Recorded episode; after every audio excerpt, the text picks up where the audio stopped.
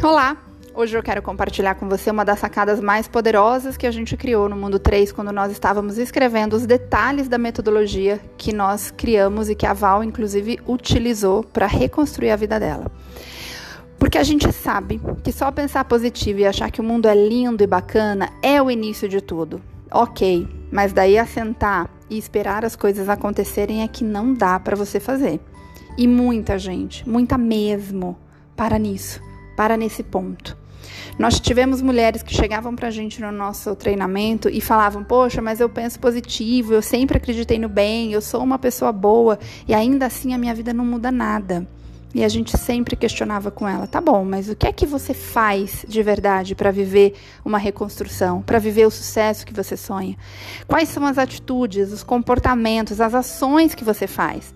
Porque não é só acreditar, é fazer é mais do que acreditar, é ir lá e fazer. E então, a fórmula do mundo 3 do sucesso de evolução a gente coloca como sendo isso aqui, ó.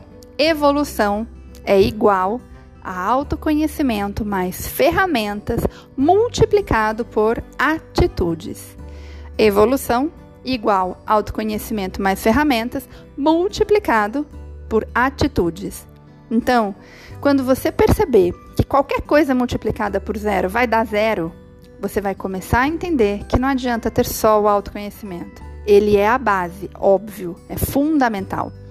Mas você também tem que ter ferramentas que vão te ajudar. E aí, o grande segredo é então multiplicar tudo isso com as ações, com as atitudes. A partir daqui, é que a sua vida vai ter mudanças. É a partir de usar o conhecimento e as ferramentas para potencializar as suas ações, as suas atitudes. Então entenda, lei da atração tem a ver com o que você vibra, mas não é vibração de apenas pensamento. É vibração de atitude, muito mais do que o que você só pensa. Até porque aqui tem um outro conceito fundamental, o conceito da congruência. O que é estar congruente? Estar congruente é você ter os pensamentos conectados com os seus sentimentos.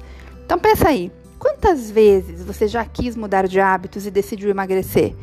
Ou fazer atividade física? O pensar é o objetivo. Quero emagrecer.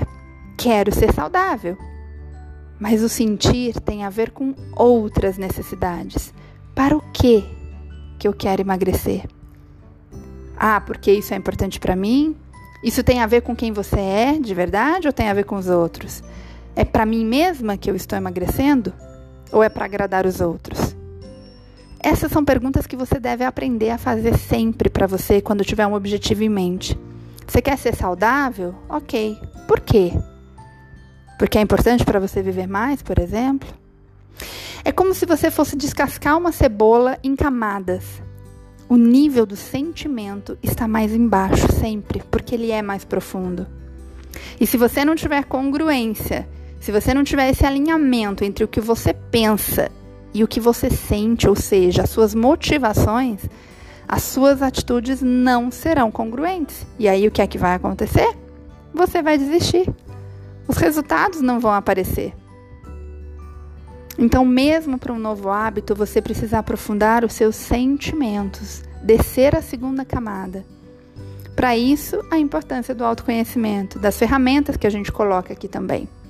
Mas lembre-se de agir sempre de forma congruente.